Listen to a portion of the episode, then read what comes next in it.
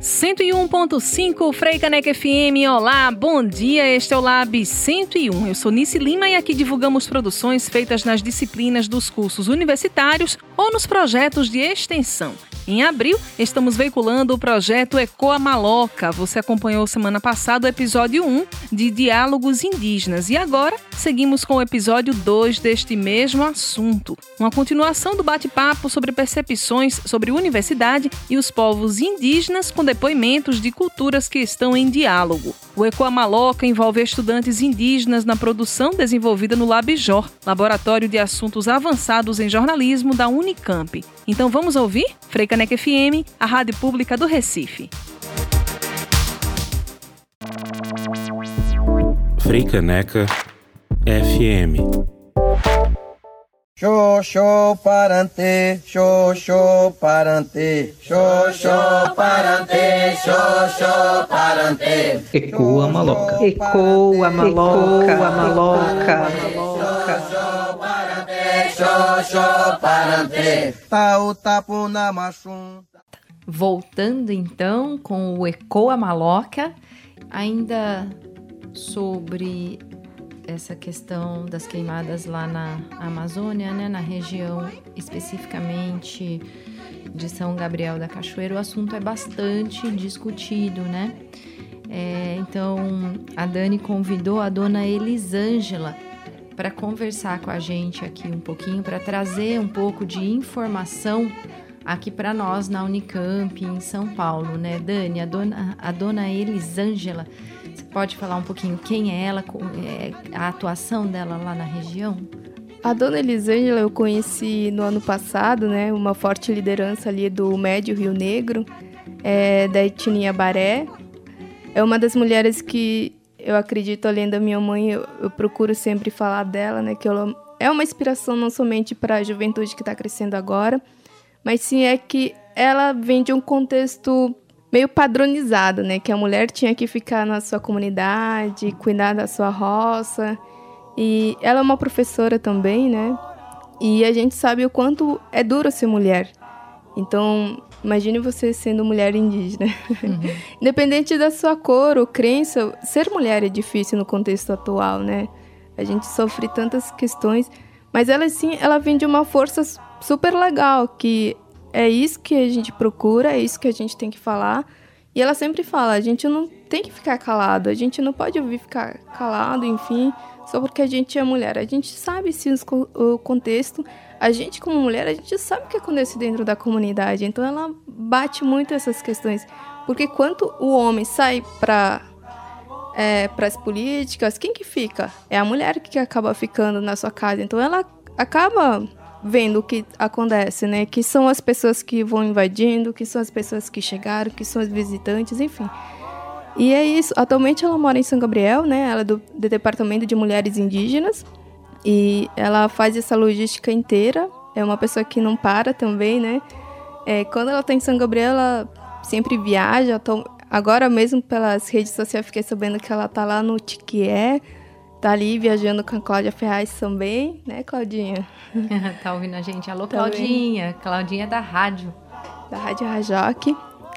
E, e é isso, ela fica pautando essas questões, né? Ela incentiva outras mulheres também a se capacitarem, a serem lideranças também, né? E porque a gente sabe que a gente nunca vai ficar para sempre no mesmo lugar, a gente sempre está numa rotativa ali, a gente tem que quer dar oportunidade às novas pessoas também. E ela é isso, ela gera uma energia positiva, sempre quando eu posso falo com ela e ela fala: "A gente como mulher nunca deve ficar calada. Você tem que falar, fala". Então é isso, então é uma questão Muito bom.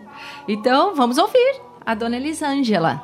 Bom dia, Dani. É, então, eu estava vendo a sua mensagem que você pediu para falar sobre as queimadas que estão acontecendo aqui no, no Amazônia. Então, o meu áudio que se refere ao governo, né, que ele fala que nós indígenas estamos queimando a Amazônia, isso é um mito, porque, como sabemos, nós indígenas, isso que nós vem fazendo há milhares de anos, nós recebemos dos nossos antepassados. Então, fizemos sim pequenas queimadas para a nossa sobrevivência dentro das matas dentro da floresta. E nós nunca queimamos floresta somente para né, é, fazer como eles estão fazendo hoje. Né? Então, com certeza, isso é um grande mito que esse governo fala contra nós, povos indígenas, aqui do Brasil praticamente. Né? Então, nós, povos indígenas, a gente não aceita que eles chamam que nós estamos incendiando as florestas, que nós estamos incendiando a nossa mãe natureza. Nós fizemos sim isso, mas para a nossa sobrevivência e há milhares de anos vimos fazendo esse trabalho, para que a gente possa fazer a subsistência da população indígena, dos nossos filhos, dentro do nosso território, dentro da nossa casa. E isso que nós fizemos, que a gente chama de manejo. É um manejo sustentável que não destrói a natureza. Né? Então, eu quero dizer isso nesse áudio para você e dizer para ele também, para o governo que vocês que estão aí bem próximo a ele, que nós indígenas jamais vamos queimar a nossa casa, jamais vamos destruir a nossa natureza, jamais nós vamos contaminar o nosso habitar, onde nós tiramos alimento, onde nós tiramos remédio, onde nós tiramos o nosso bem-estar. Esse depoimento da dona Elisângela, ele é importante porque ele caminha nesse sentido de manter o debate no ambiente da universidade é, nessa perspectiva de buscar encontrar soluções por meio de estudos, de pesquisas e dessa contribuição né, que é, é, esse ambiente pode também proporcionar, né, Dani? É importante sim a gente debater essas questões dentro da universidade, porque a gente sabe que são novas gerações entrando a cada ano também. Então são gerações não somente dentro da universidade, mas também em questões é, de você comunicar também essas, essa juventude nova é, nas escolas, principalmente a gente nesse contexto é, escolas infantis, né, que as pessoas têm uma noção é, o nosso caráter vem é, se cresce a partir do momento que a gente é criado, né? Então a gente já tem uma perspectiva de, de quem são essas pessoas. Então a gente tem ainda esse místico de o indígena sempre estar tá vestido com suas vestimentas. A gente usa, usa sim, a gente usa em questões é, de festa mesmo. A gente não usa todo o tempo. E, e, também não é isso que define, né? o indígena. Também, é, a pintura, o negócio não é a definição do indígena, mas enfim, em questões ambientais mesmo, a gente tem muito ainda a aprender, né? Não somente as populações indígenas, mas também a população em contexto geral. A gente tem que aprender muito ainda. E eu acho que são questões que é, a gente acaba passando também, não somente é, de pai para filho, mas também uma questão sociável também, né? Das questões do que a sociedade pensa em questões de sustentabilidade e desenvolvimento também. É, que a gente percebe muito isso. É, lugares que é, há cinco anos, dez anos atrás, eram enchentes, eram cheios de, de cultivos, é, vão se acabando no decorrer do tempo, né? Então, o próprio Xingu é uma questão disso, né? O Xingu quando a gente ouve relatos dos mais velhos, é uma questão que, ah, eu podia tomar banho, eu andava aqui tinha peixe, eu andava aqui tinha frutas. E hoje em alguns lugares se encontra entre o agro e a aldeia. Então são divisões que a gente vê diariamente em a mídia, né? De pessoas morrendo também pelas suas questões de vida também. E a gente acaba, o que a Germana tinha pautado anteriormente, a gente acaba sendo insensível também, né? Eu vejo isso em, em, na literatura africana, a professora colocando coisas que vão à mídia e a gente acaba sendo sensível com o próximo, né? A gente tá, a gente vai se acostumando com as questões que acontecem no cotidiano que a gente acha normal alguém perder a vida, acha normal o, o outro uma imagem de um, de um menino afogado. A gente acaba sendo insensível também com essas questões, porque a gente pensa que é, ser sustentável, ser, ter uma diversidade, não é só uma questão ambiental, mas sim uma questão com o seu próximo também. Qual a sensibilidade que você tem com o seu próximo, né? De compaixão, de ternura também, né? A partir do momento que a gente acaba perdendo essa compaixão e essa ternura, a gente já não tem. Eu acredito que a gente não tem mais noção do que acontece ao nosso redor, né? E uma questão disso é a, própria queimada que ocorreu recentemente na Amazônia, né? Quando a gente vê os cálculos lá, a gente vê que a sua maior parte se deu em, em unidade de preservação ambiental. Então, e, e outras regiões foram locais próximos a aldeias mesmo. E eu fiquei muito. Quando eu vi, a gente, tá, eu, a gente estava na aula de inglês e a gente viu do nada o céu ficar preto.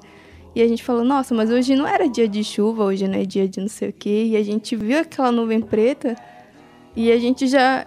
No dia seguinte a gente já foi tocando, ah, houve uma queimada. Ou nas horas seguintes, ah, tá correndo não sei o quê. E a gente viu quantas pessoas, em alguns momentos, se tornaram insensíveis também, né? Aí falando, mas o que, que vai afetar em mim, eu estando aqui no Sudeste, no Sul? O que, que afetaria na minha vida? Não afeta nada, porque eu não tô lá. Hum. Então a gente acaba se tornando umas pessoas meio que incoerentes também às questões que acontecem no nosso cotidiano é, também. Acho que esse, esse exemplo que você deu do dia em que o dia se tornou noite em é. plenas três horas da tarde, que foi incrível depois a gente saber que isso tinha uma ligação Sim. com as partículas que estavam é, suspensas, que vieram das queimadas na região da Amazônia e vieram parar aqui no Sudeste. Eu acho que naquele momento a gente se deu conta de que o que acontece lá impacta sim e pode ser mais diretamente do que a gente imaginava as nossas vidas, né? E na verdade a gente está perdendo a capacidade de entender que a gente vive num, num ecossistema mesmo, né? A gente vive dentro de um lugar que é comum para todos nós, né? E a gente deveria se preocupar um pouco mais com o outro, com todas as regiões. Muito bom, estamos caminhando para a última parte do nosso Ecoa Maloca de estreia na Semana Nacional de Ciência Sim. e Tecnologia. Então fica aí que já já a gente está de volta. Ecoa maloca. Ecoa maloca. Ecoa maloca. Voltando então com o Ecoa maloca. E agora, nessa última parte do podcast, estamos recebendo a presença de um outro estudante indígena que chegou aqui à Unicamp este ano, que fez o primeiro vestibular indígena da Unicamp que é o Edinho. Eu vou pedir para o Edinho, então, se apresentar, falar o curso que ele faz. Tudo bom? Oi, tudo. É, eu me chamo Edinho Firmo Rodrigues, é, com o nome indígena Tamunsá, é, que vem da língua indígena Yangatu. E, e significa? Significa eu vejo você, na Yangatu. Muito bom. E o seu curso aqui, Edinho? É, aqui na Unicamp eu estou fazendo FEAGRE, que é a Faculdade de Engenharia Agrícola. Uhum. E você tinha cursado um pouco de UFSCar também, né? Foi, eu fiz, eu fiz um tempo de engenharia de materiais na Universidade Federal de São Carlos, na UFSCar. E depois de um tempo eu descobri que não era um curso que eu me via trabalhando naquilo, sabe? E, tipo, como os meus pais sempre trabalharam na área rural, eu sempre convivi com isso. E, tipo, eu acabei me interessando muito mais é, pela área da agricultura. Que foi foi o que me fez escolher a faculdade de engenharia agrícola. Muito bom. E Edinho, que é da região do Alto Rio Negro também, assim como a Daniela Patrícia, que está aqui no estúdio conosco desde o início do podcast. Ele é lá da cidade de São Gabriel da Cachoeira, é isso, né? Isso. De alguma comunidade especificamente, Edinho? Então, os meus pais são de Curiacuriari, que é uma comunidade próxima de São Gabriel da Cachoeira.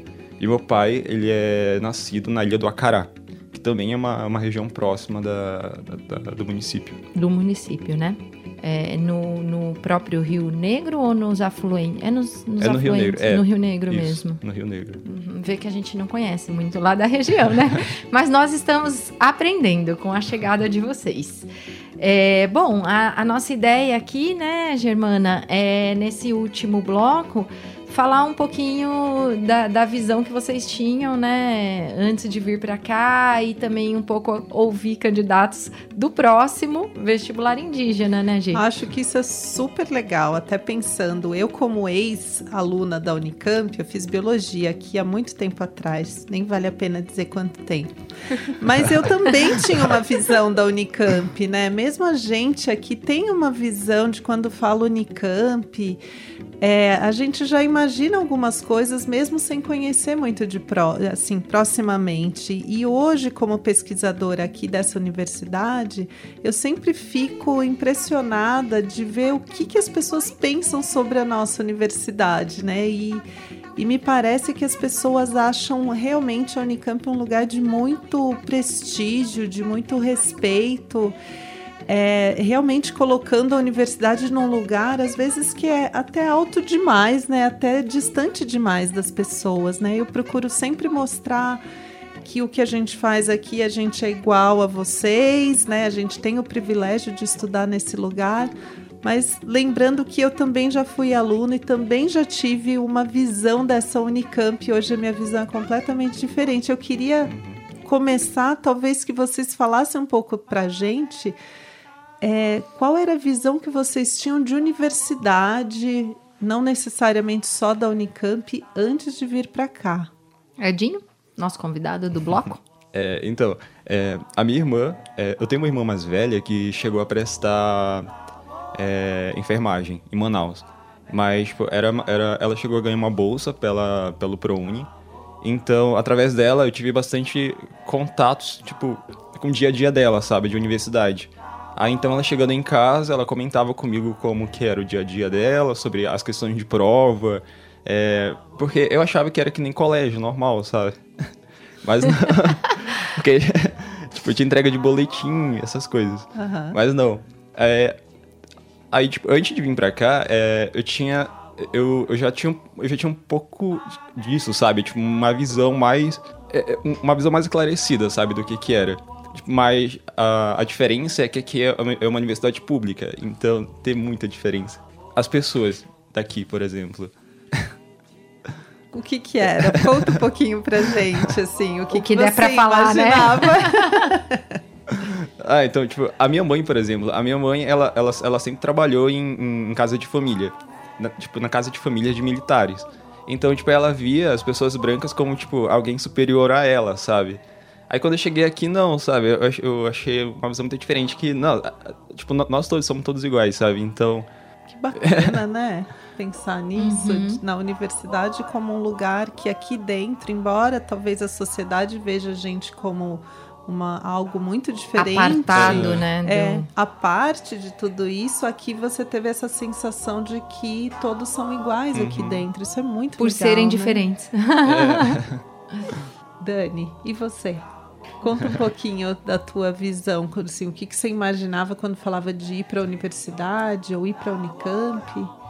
Acho que desde a quarta série, assim, do, quando eu já fui para o Instituto Federal é, de São Gabriel da Cachoeira, desde o meu primeiro ano, os professores sempre me incentivaram a cursar alguma faculdade, né, de prestar quase todos os vestibulares de todas as faculdades que eles conheciam, que eles já deram aula.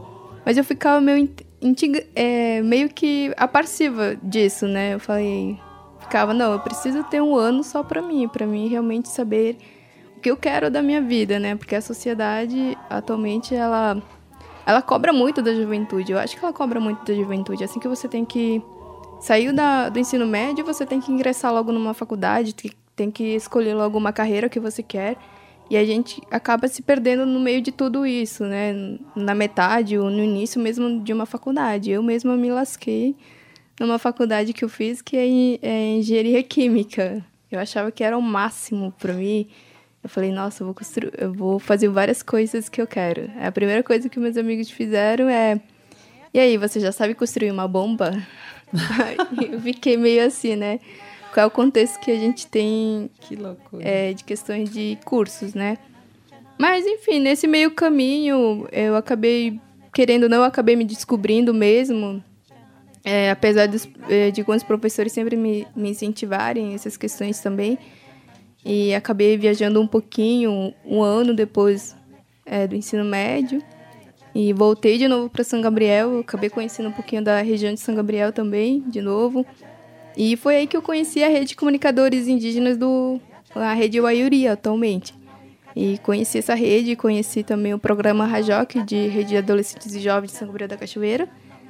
E a gente vai se contendo nesse contexto do que eu queria mesmo. Acho que fui me encaixando em algumas questões lá, é, de informativos, de como a gente poderia noticiar alguma coisa que acontece dentro da nossa própria região de uma maneira que é, talvez a mídia ela coloque de uma maneira diferente, a gente poderia colocar de uma maneira também totalmente diferente, mas dialogável com, com as próprias com, com a própria população. E nesse meio tempo conheci, vai, conheci várias pessoas que acabaram me incentivando e acho que só poucas pessoas sabiam que, que eu iria fazer o vestibular da Unicamp. Na realidade, não estava muito afim de fazer o vestibular da Unicamp. Aí as pessoas acabaram. A, eu acho que a Hadley, não, a Letícia Leite, do Copio Parente, acabou falando: não, a universidade, Camp, é Campinas, a Unicamp, ela tem uns cursos bem bacanas, talvez você possa se interessar por algum curso. Aí a gente foi ver o edital, tinha mediologia. Eu falei, nossa, eu acho que mídia pode ser uma boa ideia para as questões que eu quero. Que a princípio eu queria jornalismo. Aí, aí eu fiquei, nossa, eu acho que mídia pode ser uma boa ideia. Aí quando surgiu a inscrição, aí fiz a inscrição. É, a minha primeira opção seria mediologia, a segunda opção seria estudos literários. E foi indo, né? Chegamos, é, assim que a gente soube do, a gente, a, as pessoas da FUIRN já estavam sabendo sobre o processo, eles, desde o início do ano, já estavam colocando em contexto que talvez é, a Unicamp abrisse vagas para os estudantes indígenas e que, talvez, que essa possibilidade também poderia vir para o município, que já facilitaria muitas questões logísticas mesmo, né, das pessoas que saem da, da, dessa comunidade e região distante e facilitou muita coisa. E a gente ficou meio assim, é, será que vai acontecer mesmo? É, tanto é que quando a gente chegou lá, a gente, a gente comenta ali. Eu acho que não é fake news, né? Que a gente estava uma época de fake news aí também. Só um parênteses, né? A, quando a Ju chegou lá, a história é que é, a gente não chegou a comentar aqui, mas é, pela comissão de vestibulares eu fui encarregada de ir a São Gabriel da Cachoeira é, para ajudar na aplicação das provas do vestibular indígena, né, o primeiro lá, e também é, fazer um registro documental, um filme documentário sobre esse momento. E aí conheci alguns estudantes que iriam então fazer a prova, a gente nem sabia se, se passariam, né, se iam ser aprovados. Conheci o Edinho, conheci a Dani e tantos outros que acabaram passando, alguns que não, né? É, e, e, então a gente teve essa chance de ir lá. E esse ano de novo irá uma equipe também, né? Levar a prova para mais estudantes, porque o vestibular está chegando, né? O vestibular está chegando e esse ano a gente teve recorde de inscritos. Você conhece alguém que vai prestar prova, Edinho? ah, eu conheço. Inclusive a minha irmã. a minha irmã mais nova, ela tá terminando o ensino médio é, esse, esse, esse final de ano. E ela vai prestar o vestibular. Porque, tipo, antes ela tinha bastante receio também, sabe? Assim como eu, como eu vim da primeira vez que eu vim aqui pra, pra São Paulo, eu tive bastante receio, sabe? Que eu não sabia como é que era a cidade, como é que era a universidade. Era um receio tanto por, pela minha parte quanto parte, tipo, pela parte da, da, da minha mãe, do, dos meus uhum. pais. É, é, complicado no primeiro ano, sabe? Você passa por muitas dificuldades, tanto de adaptação, sabe? Tanto na, na tipo, na sua vida acadêmica quanto na sua vida pessoal. Mas ela tá vindo agora, final do ano, então. Ela já vai ter um apoio é, aqui, né? tipo, tanto ela quanto os colegas dela também, sabe? Que viram pra cá. Tipo, de qualquer, qualquer maneira que eu puder ajudar, eu tô aí.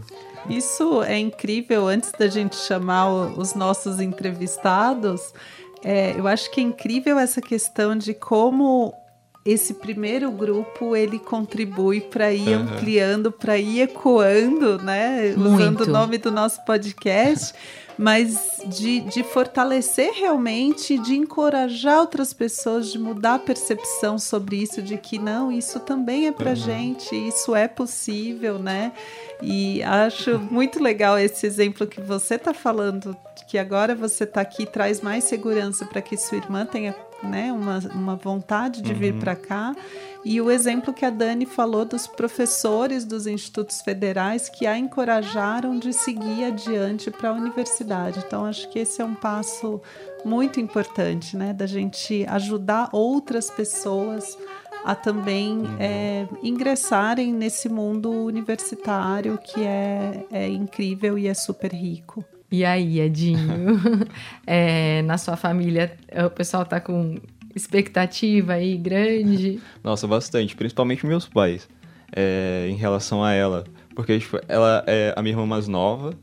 Então, ela nunca saiu de casa. Ela nunca saiu do interior do Amazonas. Ela nunca foi para Manaus. Nunca saiu do estado do Amazonas. Então... Novinha é, também, novinha. né? Tem, ela fez 18 anos agora, mês passado. E... Nossa... Não, tipo, eu, eu, eu imagino o, o, medo que ela deve estar sentindo, sabe? Tanto de caso ela. Tanto caso ela, ela venha a passar, ou então agora nesse pré, pré-vestibular. Uhum. E. Ah, tô torcendo por ela, tomara que, espero que ela passe. Que legal, você vai cuidar dela aqui, Ah. o grande irmão. tipo, tanto é que eu tô já. Mesmo sem saber se ela, se ela passou ou não, eu já tô organizando as coisas, sabe? Tipo, entrando em contato com, com repúblicas que eu acabei conhecendo. Porque antes de vir pra cá, eu, eu pensei comigo, ah, eu vou tentar, tentar conhecer o máximo de pessoas. Uhum. Pra que. Eu sei que no ano que vem ela vem pra cá, então eu vou tentar conhecer o máximo de repúblicas femininas pra que, caso ela chegue, é, eu tenha, a, eu tenho tipo, algum lugar pra direcionar ela, sabe? E saber com quem que ela tá morando. Olha só, o irmão. E o curso dela, qual que é mesmo? Ela vai fazer ela- ciências biológicas. Ah, ciências biológicas. Biologia. Tudo a ver aqui com a nossa germana querida e o tema, né, da ciência nacional. Sem dúvida. Da, ci- da Semana Semana Nacional. Legal. É, a gente teve um recorde de inscritos para a segunda edição do vestibular indígena. Queremos dizer a todos aí da região do Amazonas que nos escutam e também das outras regiões, né? É, lembrando que a gente recebeu estudantes de todas, bom, de várias regiões do Brasil, não só do Amazonas, mas o maior número realmente veio de lá. Dizer que estamos aqui esperando a todos de braços abertos, né? E acho que tanto nós é, da, da, da instituição como vocês também, como estudantes, agora que vão acolher os quase 100 novos alunos indígenas que virão. Quantos inscritos, Ju?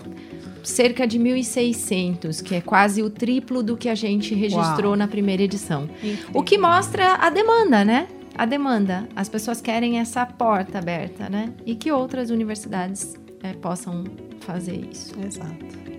Temos mais uma fala aqui, né? Depoimento de mais um candidato é, desse próximo vestibular, que é, é da região também de São Gabriel. O nome dele é Gilmar.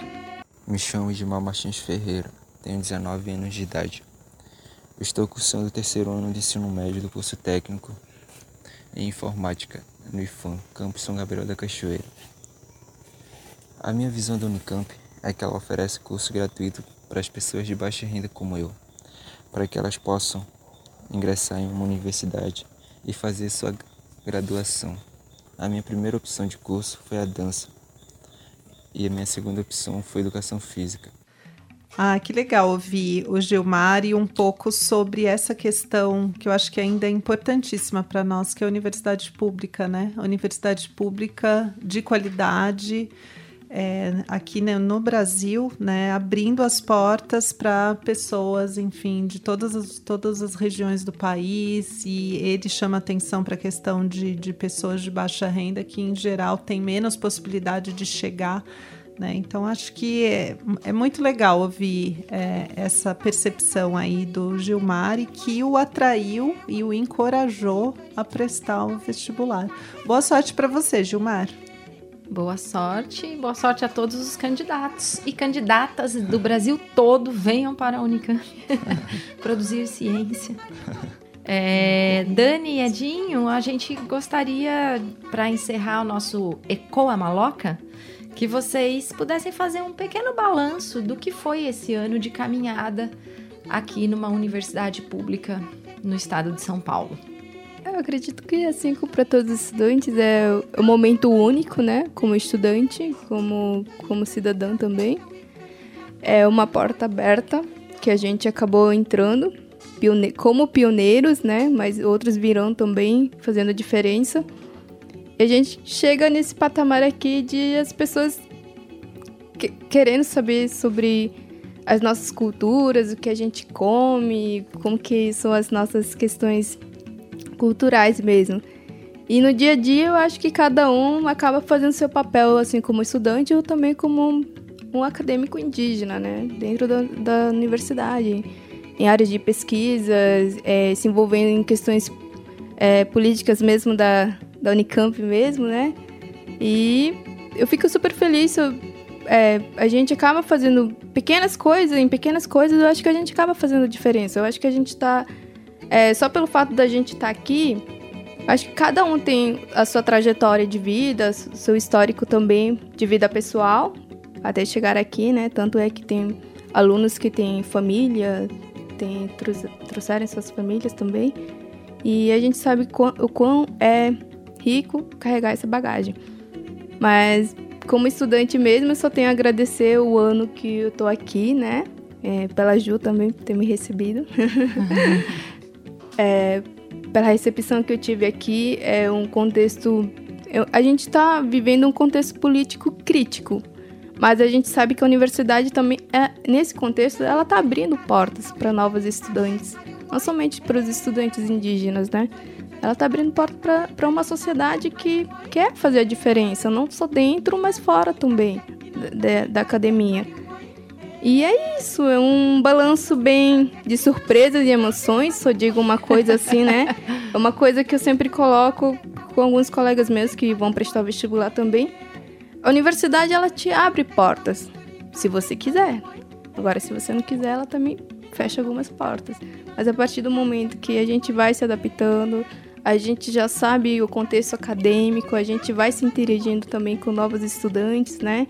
Que ela tem uma diversidade rica de estudantes, não somente do Brasil, mas de, de outros países, e quem sabe com essas questões a gente acaba fazendo novas amizades e a gente pensa em viajar para outros lugares, né? Fazer um intercâmbio, fazer um estágio, fazer umas ter novos conhecimentos também para trazer, trazer essa bagagem para os estudantes que virão ou, ou, ou, outros estudantes que também pretendem preste, é, prestar um vestibular, não somente da Unicamp, mas também de outras universidades também.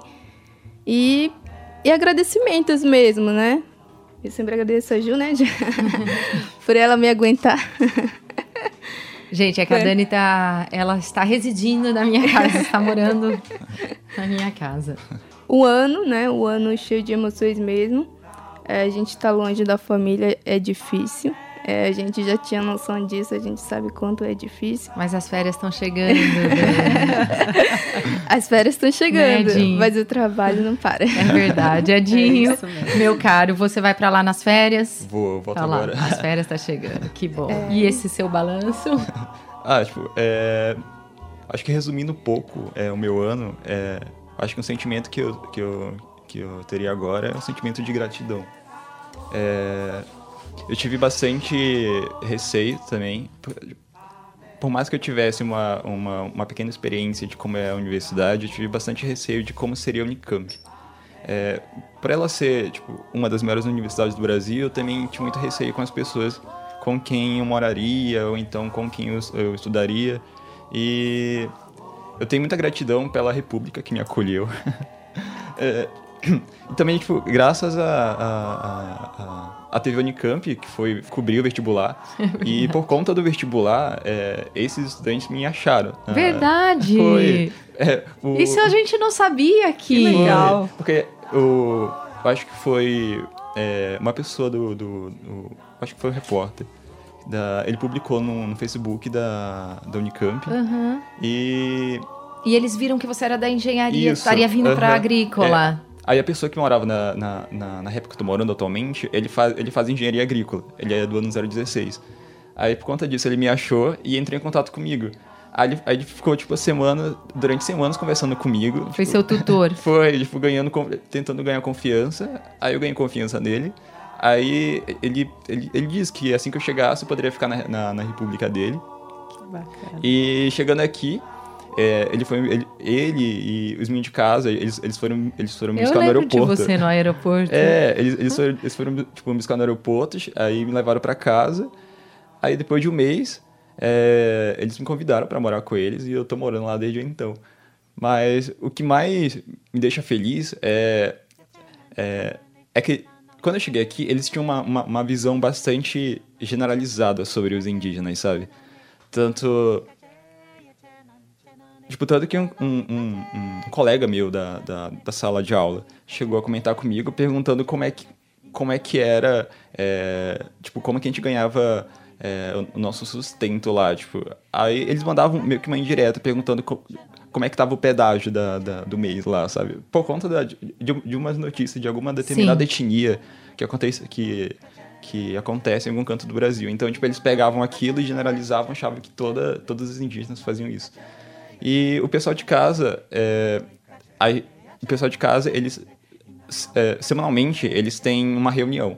E nessa reunião, cada morador tem é, é um, um, o seu espaço para falar o que quiser, sabe? E eu sempre aproveito a, essa oportunidade para para tentar esclarecer um pouco sobre a questão indígena, que cada etnia tem as suas, tem as suas diferenças, sabe? Cada etnia tem uma língua diferente, então não tem como generalizar.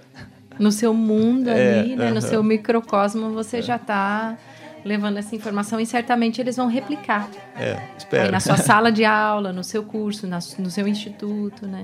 É, mas nisso a gente vê o quanto de responsabilidade a gente também tem, né? O, o fato de vocês estarem aqui, você estava falando de gratidão, eu acho que é um momento de gratidão também para a gente, porque a gente se a gente confronta inúmeras visões que a gente já tem dados, né? E, e, e a gente está dentro da universidade. Meu pai mora no Pará, em Santarém, então assim mesmo assim a gente se vê com inúmeras visões e a gente fica tentando lutar contra isso, e para lutar contra isso é só uma aproximação, só um, um interesse que, que vai fazer com que a gente busque mais informações e mais interesse mesmo em conhecer o outro, né? Uhum. Então eu acho que isso que você é, você está nos contando, né, de, de de repente ter uma oportunidade de dialogar com o pessoal da tua república é muito legal, porque você está transformando eles, né? Uhum. E eles estão te transformando também. Muito bom, então vamos agradecer aqui a audiência de todo mundo que acompanhou o Ecoa Maloca, nosso programa de estreia. durante aí a Semana Nacional de Ciência e Tecnologia, com o apoio do CNPq, é, com produção dos estudantes indígenas é, recém-chegados né, este ano à Universidade Estadual de Campinas e os pesquisadores, pesquisadoras do LabJOR, que é o Laboratório de Estudos Avançados em Jornalismo. Agradeço imensamente a Daniela Patrícia, ao Edinho Firmo. É, G, seus agradecimentos. Não, eu só tenho a agradecer esse grupo. Eu acho que a gente tem uma longa caminhada e nós, nós iniciaremos também uma mudança aqui é, entre nós. Eu acho que isso vai ser muito rico. Estou super animada com os próximos podcasts. Ecoa Maloca? Ecoa, Maloca. Show, parante, show, parante, show, parante, show, parante. Ecoa Maloca. Ecoa Maloca, Maloca. Show, show, parante, tau, tapu, na machum. Frei Caneca FM